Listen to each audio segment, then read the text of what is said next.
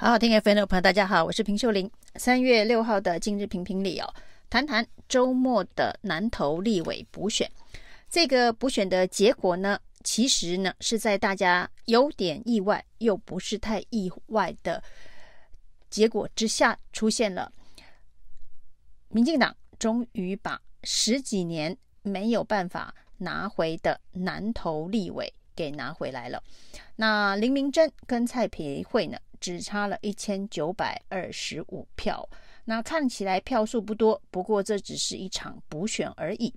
但是呢，这场补选的投票率也不算太低哦，居然还高达百分之四十六点三五。那这个投票率呢，比之前刚刚结束的台北市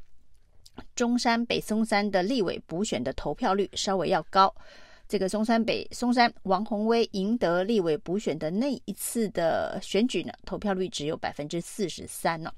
所以可以看得出来是一个定律哦，就是像补选这样子的一个选举，等于是全国单一选区的选举哦，因为全国在这个时间点只有这个选区在选举，如果它的投票率冲高的话哦，对于民进党来说相对上都是比较有利，这代表呢所谓的催动了。返乡投票、年轻人投票的这样子的一个现象哦，被民进党给大力的召唤出来哦。那这的确也反映在这一次的南投县的补选、立委补选的结构上哦。因为林明珍呢是当过立委，又当县长，现在又回来当立委，对南投人来讲哦，就是一个呃非常非常陈旧的老面孔。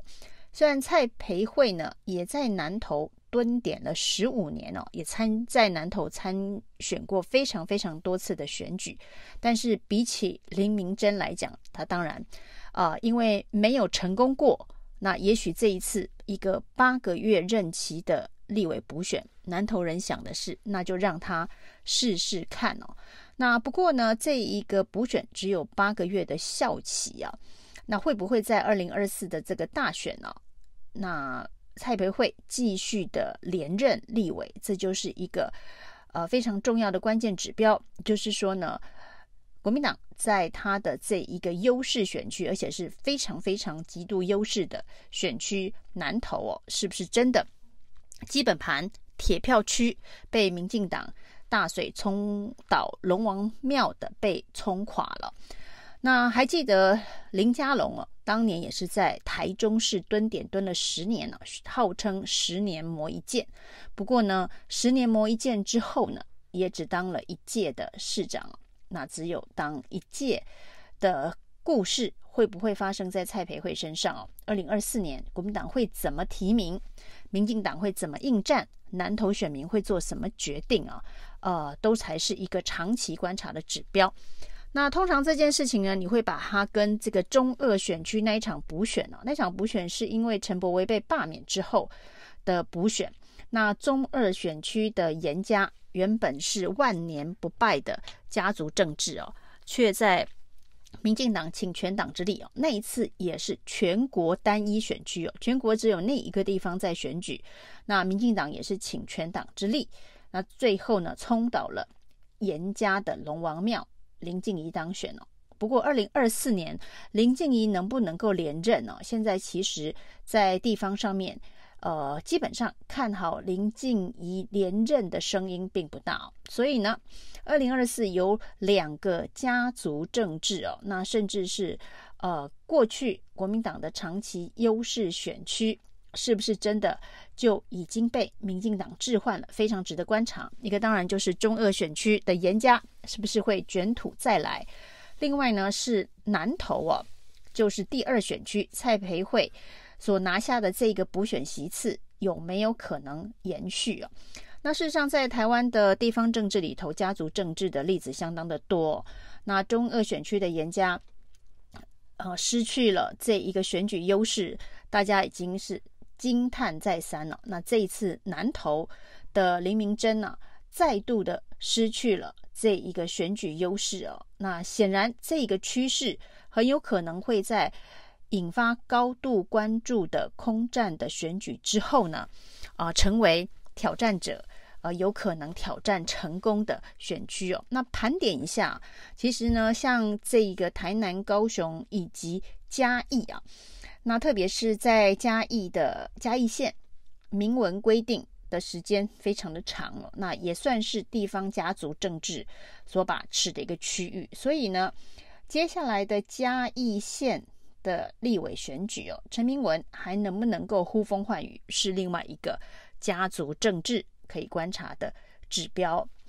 那南投呢，虽然人口数不多，但是这是对国民党来讲非常非常深蓝的选区，因此呢，在补选输掉之后，很多人把它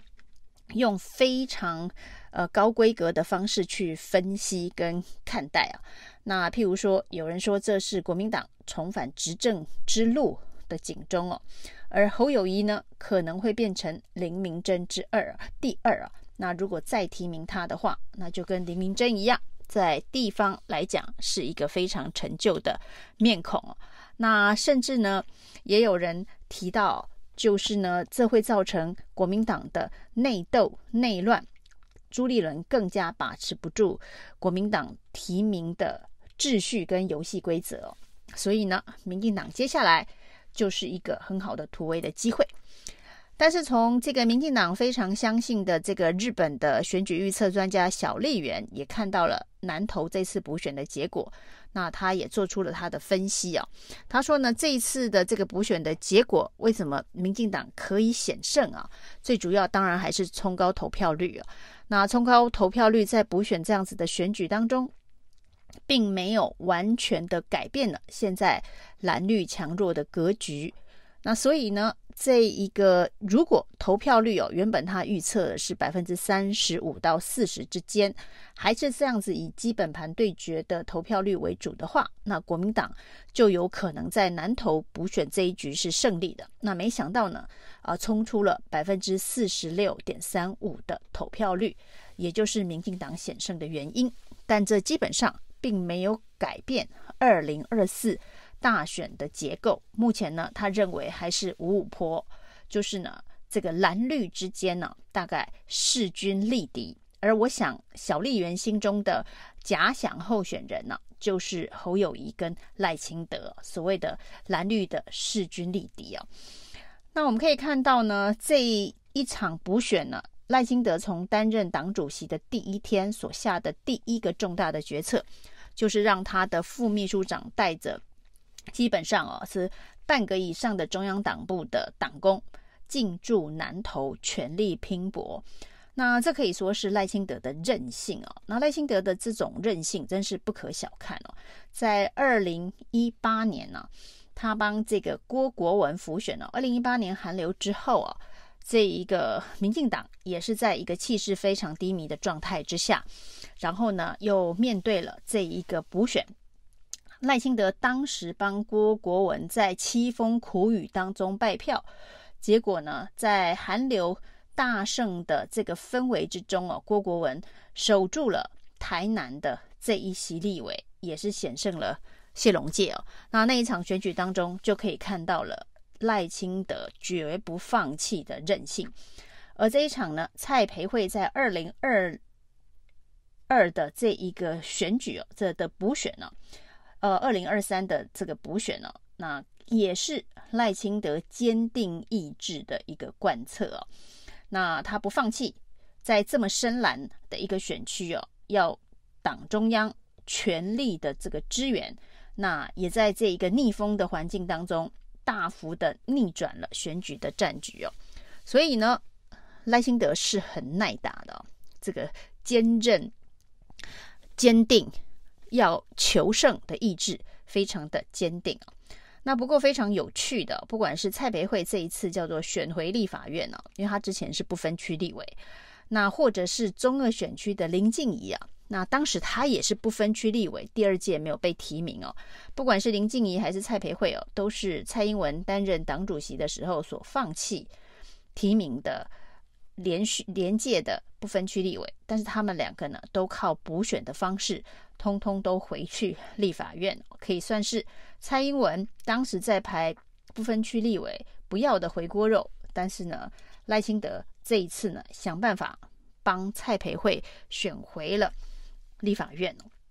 那至于国民党在这一个优势选区到底为什么输，大家提出了非常多不同的检讨的方向，最主要还是提名人选的问题哦。那提名人选一旦失误哦，那后面要救都非常的困难了。那包括了在当时台北市立委补选的时候，如果提的不是王宏威，恐怕要赢也没有那么重那么容易啊。那不管是王宏威在台北市的提名，或者是林明珍在南投的提名，甚至呢这个林奕华在要去担任台北市副市长的时候呢，想办法卡住大安区立委的补选的相关的决策。当然，朱立伦都有他的思维，呃，跟他觉得对于国民党的这个安排，呃，最优势的一个选择。但是，所有的这个算计啊，这个政治精算师的算计啊，其实都不应该要脱离选民的基本的常识哦。譬如说，大安区的这一个呃决策。会不会影响二零二四国民党在这个也是相对优势选区的选情哦？这也是非常值得观察的啊！选民有时候呃没有办法在第一时间反映他对你决定的不满，对你提名的不满啊，但是呢，会在选举投票那一天告诉你他心中真正的想法啊。王鸿薇的提名，林明溱的提名，林奕华。的这一个不提名啊，这个选区的不提名啊，都会有不同的政治后果跟效果。那回到这一个初衷哦，一个政党怎么样子提出最有正当性、最能说服选民？那除了民调支持度之外，可能还有其他不同的这个考虑哦。那这种政治决策的模式，以及政治人物如何实践对选民的承诺。是一个非常非常高度艺术的事情啊！以上今天的评评理，谢谢收听。